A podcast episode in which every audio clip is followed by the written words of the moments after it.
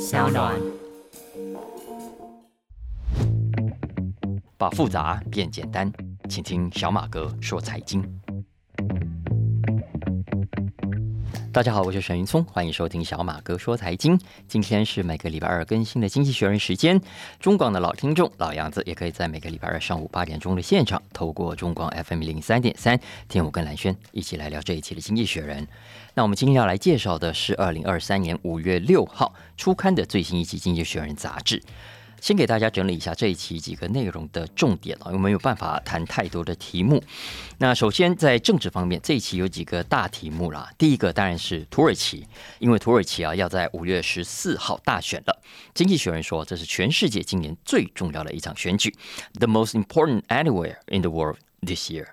因为啊，今年的反对党哦声势非常高诶，那也给从二零零三年。已经在过二十年的这个总统埃尔段带来很大的压力，那搞不好会输掉。那如果真的输的话，那么对欧洲、对中亚一带的地缘政治当然会有非常大的影响。所以这一期《经济学人》有蛮大的篇幅是谈土耳其这一次的大选。另外一个重要的政治题目，当然回到美国去，因为最近很受关注的是佛州的州长 Ron DeSantis。那 DeSantis 去年哇声势不错哦，你看他去年连任，领先对手哦高达十九个百分点呢，这是佛州政治史上被改写掉的记录。以前佛州是个摇摆州嘛，你看共和党现在一下子超前这么多，所以是不是代表共和党在接下来的二零二四年非常有搞头呢？DeSantis 也一度是共和党呼声很高的二零二四年出来参选的总统候选人，可是最近哦被川普搞得很麻烦，再像他自己之前小马哥说财经说过，他跑出来搞迪士尼，好结果捅了一个马蜂窝，现在怎么办还不知道。所以这一期《经济学人》有一篇呃他的美国头条谈的就是 DeSantis 给美国特别是佛州政治所带来的影响。那另外一个大题目当然回到英国去喽，因为我们知道五月六号是查尔斯国王的加冕大典，所以这一期《经济学人》也有一篇很大的文章谈这个英国国王。那至于财经的部分啊，几个大题目也非常的重要。首先，我们就回来谈这一期的封面故事。那这一期封面，大家如果看那个设计啊，我觉得它可能是今年以来最 colorful。最缤纷的一期，封面上的标题叫做 “Fiscal Fantasyland”。啊，去过迪士尼乐园的听众可能会记得 “Fantasyland” 的中文叫“幻想世界”。那标题前面的 “Fiscal” 就是财政的意思，也就是说，现在的主要国家，他认为都陷在所谓的财政幻想世界里面。经济学人说啊，很多这些国家的政府呢，现在都活在 逃离现实的幻想世界里。不愿意醒来。那这个封面故事是从美国讲起的，因为我们都知道，在曼哈顿的时代广场附近有一个国债钟嘛，叫 National Debt Clock。那这个钟会不断更新美国的国债总金额，呃，美国每个家庭分担的这个债务金额了。那这个钟呢，是当时一家地产大亨叫 Seymour Durst 他所出钱盖的啊。那因为 Durst 当时对美国政府的败家行为很不满啊，所以呢，他出钱，在一九八九年就设立了这个钟。那回到一九八九年，当时其实美国的国债是三兆不到的美金，大概二点七兆。但是呢，后来我们看到了，过去这三十几年来不断的飙高，二零二二年的那一年破了六兆，然后金融风暴发生的二零零八年破了十兆。大家知道现在多少吗？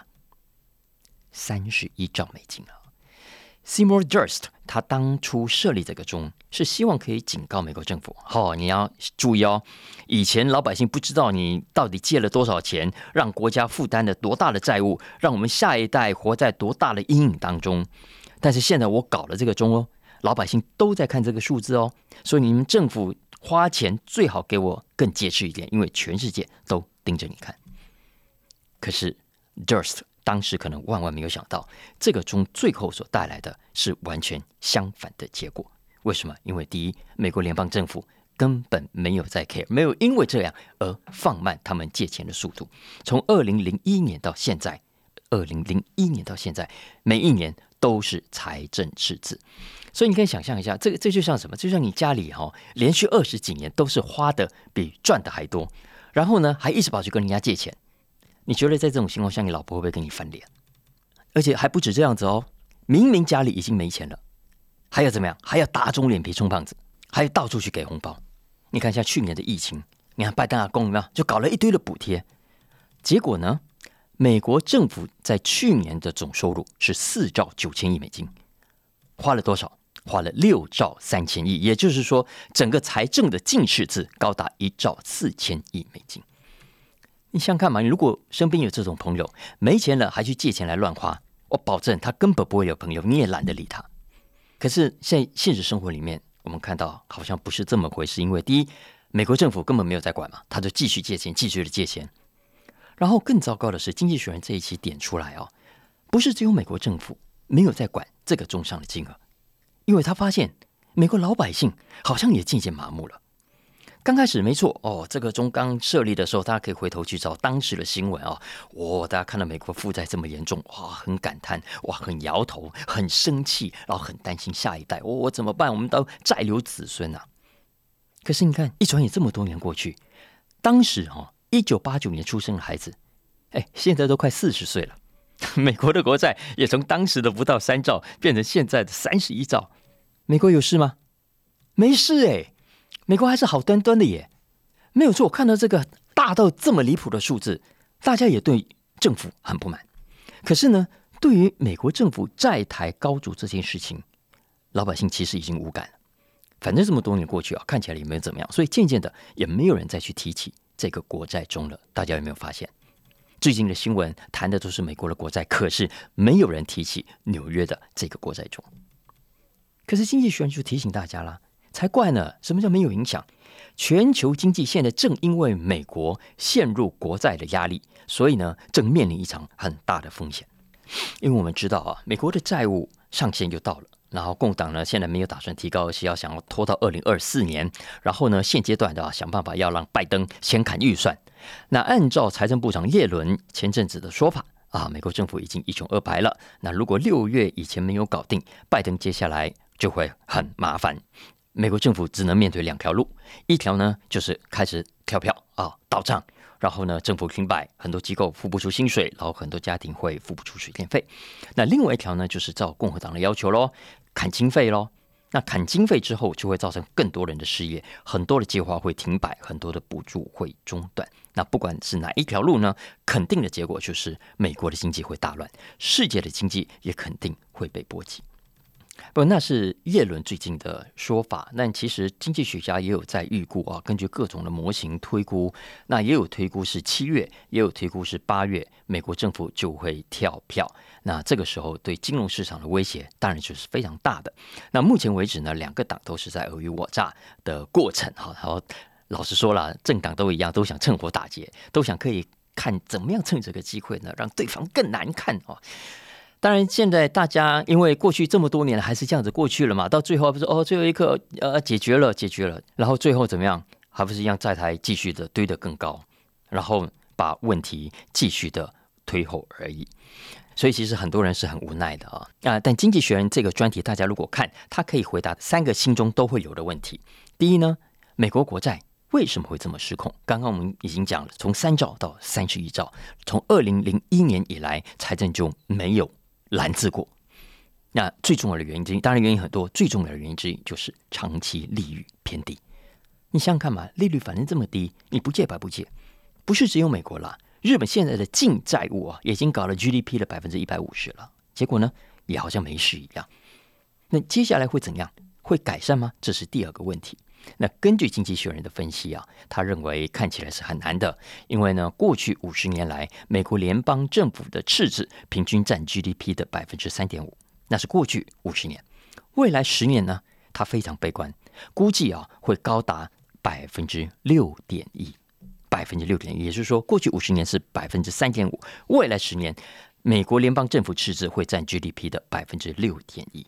而且经济学人认为这个数字还是偏低估的。往前看，这个情况只会更糟，不可能变得更好。为什么不会变得更好？第一，当然是低利率时代已经结束了。现在美国的利率啊，动不动就是破五趴，也就是说，同样借一百亿啊，你一年的利息现在要从五亿起跳了。而且更重要的是，更重要是，经济学人点出，不是只有短期升息。的威胁而已。因为长期来说，我们都知道，新进国家美国啦、欧洲都一样，面对着人口结构老化的问题。所以到时候呢，美国政府的福利支出要不要增加？美国政府的医疗负担会不会更重？当然会更重。这也许是为什么经济学人认为啊，美国的债务危机不是只有短期的新闻而已。就算在这一波过去之后，它也会是一个长期重要的趋势，一定还会有下一次的后续影响发生。那什么样影响呢？很多人可能会问啊啊，那就是美国人欠的债对我们全球经济什么关系？对我们台湾来说什么关系？其实会的哈。那这几篇文章也有跟大家解释。首先呢，当美国政府要增加它的贷款，而且还怕你不借钱给他，所以他会怎么样？他会用更高的利率来吸引你。而当你想要借钱给美国的时候呢，就会造成怎么样？就会造成全球，特别是美国大量的存款呢流到美国政府去。而这些流到美国政府去的钱呢？大家想想看，他如果不借给政府会怎么样？他会留在民间，他会用来投资，他会用来增加生产力，他会用来创新。结果呢，现在都拿去给政府用了，所以投资啊、生产力啊、创新的机会就会减少。而对企业来说，这也意味着资本支出会越低，也意味着更少的投资，将来的成长也会被拉低。而且不要忘了，美国政府发公债，它吸引的不是只有美国的资金，很多海外的资金也会被牵动。有人当然哦，照买美债，因为利率比较高嘛，对不对？可是呢，对有些投资者来说，他会认为美国在这种情况下风险太高了，too risky，造成的结果呢，会是一个风险更大、波动更大的全球资本市场。这也就是为什么这一期的封面上有个副标题啊，叫 “When will politicians wake up？” 你们这些政客啊！什么时候才会觉醒呢？讲到政客啊，我要讲一下叶伦啊，美国财政部长叶伦，我已经变成有一点点同情他哈。哎，你看一般的人啊，或者一般的政府官员，搞一个马蜂窝就已经够惨了。你看看叶伦，你帮他算算看，他最近同时几个马蜂窝在头上？你看嘛，俄罗斯是不是一个？他现在要抵制俄罗斯，要制裁俄罗斯，但是呢，中国啦、印度啦、巴西啦、中东啦，一堆国家来扯他后腿，对不对？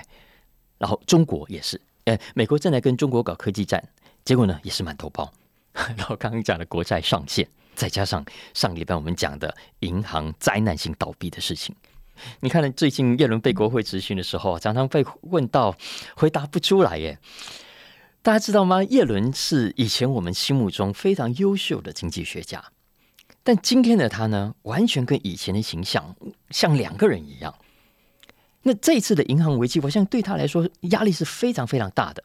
那上个礼拜小马哥说财经已经跟大家讲了这个第一共和银行的事情啊，所以这礼拜我们又要多讲。只是呢，因为上一期这个事情发生的时候，经济学人已经截稿了，说上一期没有特别多的报道。那他这一期有几篇后续的追踪，也帮大家分析一下财政部跟 J P Morgan 所协议的内容里面的几个重点。其实这一次的第一共和银行。会引发大家的关注啊！重点真的不在银行本身，而是在于美国整个的银行体系。因为呢，先前在细谷银行发生危机之后，大家还记得吗？财政部不是出来喊话吗？放心，放心啊！你们的钱不管存在哪一个银行，然后呢，不管你们存多少钱，都不受那二十五万美金上限的。保险的保障，而是你们所有的钱，我都会保护你们安全的啦。所以放心，你不要从西谷银行搬走，你也不要从第一共和银行搬走，不要从这些银行搬走，这样子呢就不会出现结对上的危机。大家有没有发现？然后呢，财政部呢还特别很大方的提供了九百三十亿美金的贷款，希望可以安定民心。结果呢，没用，大家钱还是照跑，结果跑到连第一共和银行也倒了。这种状况其实就像。那个明明火还在烧哦，在大家面前烧，然后大家也都看着他在烧。其实，在这种情况下啊，你你再怎么喊喊说，大家不要跑，大家不要跑，我们现在很安全，不会有人鸟你的，因为大家不是不相信你，而是觉得我还是先跑了比较安全啊。所以，大家这一波下来，不管是我们上礼拜谈到的第一共和，还是更早之前谈到的西谷银行，这些都不重要了，而是接下来呢？接下来还有多少银行会倒？那这一期《经济学人》有给大家一个参考的数字啊，这个数字看的是美国中型以上银行啊，因为太小的银行影响不大也就算了。那他要看的是中型以上，也就是资产三兆五千亿美金以上的银行。那《经济学人》这边引述的这个统计是说，如果这些银行跟第一共和一样，有九成没有保险 cover 的存款跑掉，结果会怎样？因为这一次的第一共和银行，就是因为它有九成的这些没有受到保险保障的存款，觉得先跑掉比较安全，所以他们就跑掉，所以最后跑掉一千亿，就让第一共和出现了这个问题。那如果同样的状况出现了其他银行呢？结果根据这个模型的推估，哈，全美国全美国总共超过一千家，一千零四十家会面临倒闭。再加上如果这一波升息所造成的成本要银行自己吞下去的话，美国呢总共会有一半以上的银行会出现资本市足率的问题。这也就是为什么第一共和出事之后的隔天，美国区域性银行的股价大跌的超过五帕。其实这一次美国财政部手脚算快的哦，因为耶伦在出事前的那一个礼拜，几乎一整个礼拜都在忙这件事情，然后吃了秤砣铁的心，要在上个礼拜一开盘之前来解决这个问题，因为他们都知道不能拖嘛，所以想尽办法都要赶快为第一共和洋的资产找到买家，所以最后跟 J P Morgan Chase 谈的条件其实是非常非常。甜美的条件啊！经济学人这一期的 finance 里头有特别讲的很仔细，因为这个 deal 里面分成三个部分。第一个部分呢是这个 J P Morgan 要给 F D I C 啊，也是美国联邦存款保险公司一百零六亿美金，然后呢吃下第一共和银行手上的资产啊，就是那些贷款啊、债券等等。然后呢，J P Morgan Chase 会在未来这五年分期付款五百亿美金，再加上利息给美国联邦存款。保险公司，最后呢是财政部，哎，针对 J P Morgan 所吃下的放款的部分，再给他信用保证。那这个实际是整个 deal 的重点。那这个 deal 的内容，媒体当然有报道，所以很多听众可能会好奇，为什么？为什么美国政府财政部要给 J P Morgan 信用保证呢？J P Morgan 为什么还要分期付款呢？为什么刚刚讲嘛，一百零六亿加上五百亿，哎，你一次六百零六亿付清，你付不出来吗？你还可以省下利息费呢，那为什么 J P Morgan 不这么做呢？啊，经济学人这一期有帮大家简单解释一下，因为当然不是没钱哦，J P Morgan 是美国最大的银行，手上至少五千亿美金 parking 在联准会啊、其他等等银行那里啊，所以他很有钱的。那为什么这么有钱还要搞分期呢？为什么这么有钱还需要政府的信用贷款呢？而且要知道哦，这一次的第一共和跟当年的雷曼兄弟不一样。雷曼兄弟当时手上的所谓资产，好要加上下引号的资产，都是空包蛋嘛。我们现在都知道，都叫有毒的资产 （toxic assets），吃了会拉肚子、会死掉的，所以没有人敢吃，所以才需要政府出面给各种的好处跟担保。可是第一共和的客户，我们上礼拜讲过，都是像祖克伯这样的超级有钱人啊。只是呢，借钱给这种人的利息很低，然后造成他在账上没有什么赚钱而已。那基本上这些借钱的人风险都不是很高的，为什么还需要政府的担保呢？经济学人说啊，这主要还是要让 J P Morgan 在吃下第一共和之后，没有资本市足率的问题，也不会有资金流动安全性的问题，也不会被人家怀疑。呃，所谓资金流动安全性啊。也就是说，万一啊，万一跟第一共和一样发生挤兑的时候，资金大量流失的时候，你有多少的钱足够应急啊？简单讲，这就是所谓的流动安全性。那这一次的安排，很显然跟我们之前讲的这个 UBS 吃下了瑞士信贷，或者是汇丰银行吃下了细谷银行，就是想要让 JP Morgan 他在吃下了第一共和之后不用增资。财报也不用更难看，这些数据、这些成绩单还是很漂亮，不会被分析师找麻烦，就是纯粹为他们而设计而已。就是说，让这个水果够甜，然后 J P Morgan 才愿意买单。那为什么经济学人要特别讲了这一段呢？这主要是因为啊，经济学人长期以来，老实说，都反对政府乱慷人民之慨啊，去乱救银行。因为经济学人很早以前他就讲过了，通常在危机来临的时候，政府应该救什么样的银行呢？第一，他说应该救健康的，而不是去救那些快要倒的。第二，他认为应该去接收良好的债权，而不是那些烂债权，就像二零零八年根本就乱搞。第三，你就算要救啊，也要用比行情更高的利率来救，而不是又在给你什么低利率、优惠利率嘛？哈，因为明明就是你银行需要钱，那我政府呢是代表老百姓，我用比较高的利率借钱给你。才是合理的。我觉得啦，哈，这个原则也是我们一般企业常会犯的错。我们常看到一些公司，当他财务出问题的时候啊，呃，预算吃紧的时候，通常会怎么样？他们会去砍预算比较低的部门，还是预算比较高的部门？哦，通常都是预算比较高呢，想说啊，你钱比较多，然后呢啊，反正你的收入、你的获利比较稳定，所以先动你啊，其他的比较弱的先放的。其实相反呢，有没有可能企业应该先砍的，反而是那些本来就没有在赚钱的、本来就不稳定的部门、本来就在烧钱的单位的预算呢？当你的公司财务出问题的时候。OK，哦，Anyway，那是经济学人的看法哦。总之，目前这场危机到现在为止，付出代价的第一当然是银行的股东啊。因为这一次的银行危机处理方式，最倒霉的都是买银行股票的人，现在都变成了壁纸。这也是为什么呃，瑞士信贷的股东不肯认赔，已经在提告。然后，美国剩下那些中小企业银行的股东也在重新打算盘。这是为什么？刚刚讲这些中型银行的股价都在下跌。当然，这也给我们这些投资人上了一课了哈。股买股票真的有这种风险，大家不要以为不会发生。那另外一个输家当然是纳税人喽，因为我们又看到了一次政府拿钱去补贴大银行，所以经济学人这次忍不住又继续的建议，他说啊，未来美国这些银行真的应该整并，然后建立更足够的资金部位来保证自己的安全。再来第二个，这些银行死罪可免啊，活罪难逃，你要纳税人就可以。但是你也要让纳税人有好处，所以经济学人很具体的提醒美国政府，未来在整并这些银行或者是资本重整的时候呢，一定要让老百姓有某种的持股，等到将来风暴过去、危机过去，哇，股价可以涨了之后呢，老百姓才有好处嘛。所以这一次这一期《经济学人》的封面故事啊，其实蛮扎实的，蛮扎实的。接下来我要介绍的是这一期的 Business 头条，也是我所选出来的 Story of the Week。这篇文章讲一个很重要的消费跟投资趋势，也就是呢中间价位产品的困境。中间价位产品的困境，标题呢叫做 The Missing Middle 啊，消失的中间市场。这篇文章是从最近一个新闻，一个时尚圈很热门的新闻，Tiffany 讲起。因为我们知道 Tiffany 在疫情期间纽约的那间啊，因为我们知道纽约那间 Tiffany 啊，在疫情期间因为生意不好嘛，所以就暂停营业。那他最近呢，在四月二十八号重新开幕。那这个开幕办了很盛大的活动啊，也成为时尚圈的热门话题。那老实说，原本有分析师是不太看好 Tiffany 在这个时间点。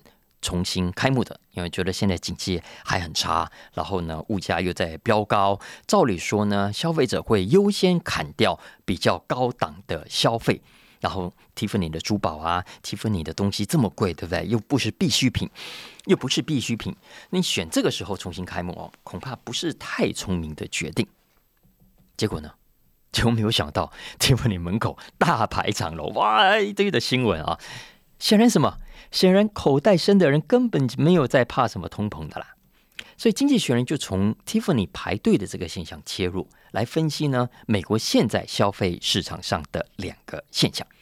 第一个现象是美国消费者整体来说，在过去三年搭了一段云霄飞车啊。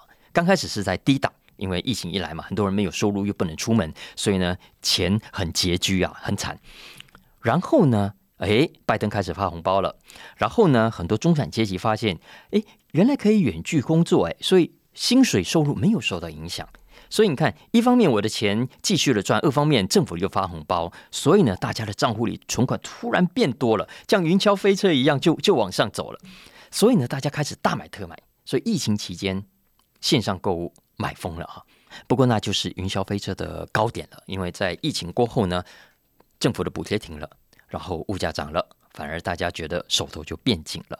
那根据统计啊，二零二一年年中的中间的中啊，美国家庭的 extra savings，呃，超额储蓄有高达两兆五千亿美金，其实很不错的。美国历史上很少看到美国的家庭有这么多的超额储蓄，可是这个金额很快在疫情过后就怎么样，像云霄飞车一样往下冲，现在呢只剩下一兆五千亿美金。而且，而且这一兆五千亿当中，还有大半是在那些最有钱的家庭的口袋里。OK，那如果是在中产阶级或者中产阶级以下，老实说，早就没有剩下多少存款了。那这就讲到经济学人要说的第二个现象：在过去这几个月，虽然市场很冷，股市很冷，对不对？可是呢，你仔细去看那些大企业、大集团的股价，哇，还是很强。然后在高档地区的房地产价格还是很硬。所以怎么样？这也代表着那些最有钱的阶级，财富根本没有受到影响，反而还会更多。我去录蓝轩的时候，蓝轩就比喻啊，他说啊，这个所谓的金字塔三角形，以前呢是一个钝角三角形，现在呢已经变成一个锐角的三角形，也就是说最有钱的那个部分哦又更高了，这个三角形又更高。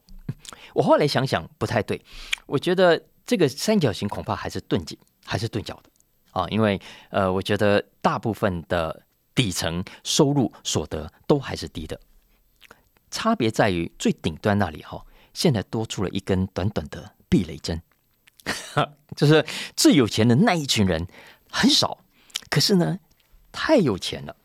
那这个现象呢，也就带来了两个重要的影响。第一个是低价市场的业绩强强棍。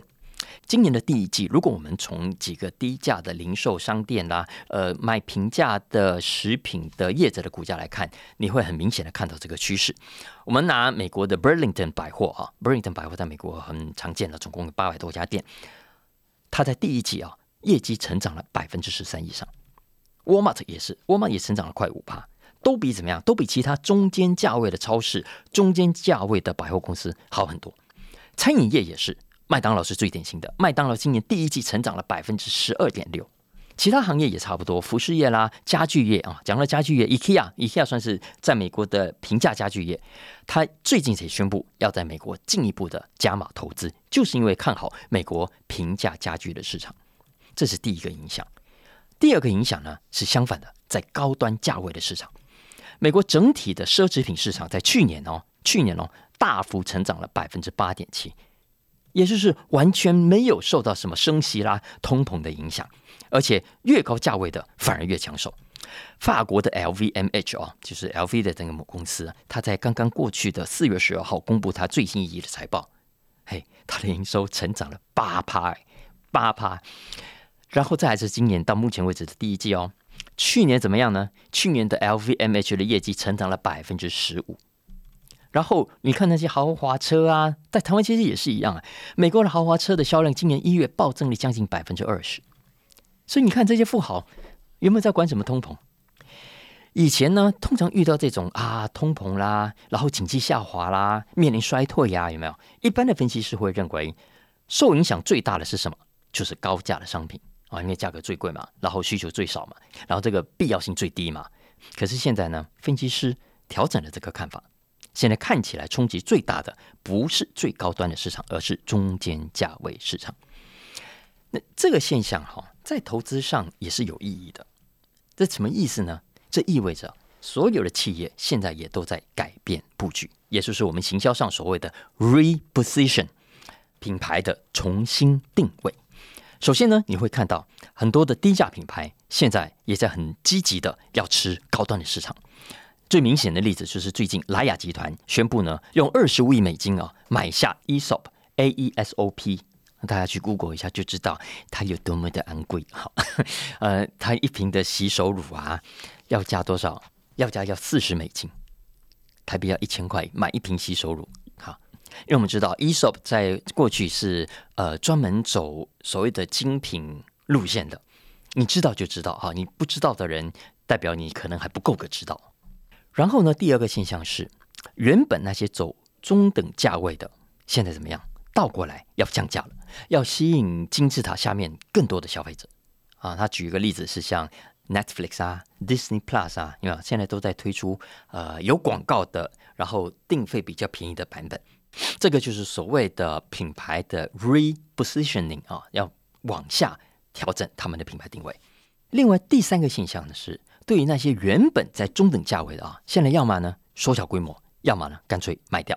那经济学人举的例子是 Walmart，因为 Walmart 呢在二零一七年花了三亿多美金买下一个中价位的男装流行服饰品牌叫 Bonobos，结果现在他发现哈苗头不对啊，要赶快卖掉，所以他开价只要多少呢？七千五百万美金。所以你看，这就是啊，所谓的市场 M 型化之后会出现的兵家各种调整的策略啊，所以我们接下来不管是选股啦，还是做生意啦，还是在推出产品，可能都可以去参考的。好了，那以上就是我们今天的小马哥说财经经济学人特别集，希望大家喜欢，然后也帮我评分五星按下订阅喽，特别帮小马哥分享给亲朋好友，大家一起来收听好吗？那有相关的需求，也欢迎透过文字栏讯息里面的粉砖跟连结跟我们互动喽。OK，明天见，拜拜。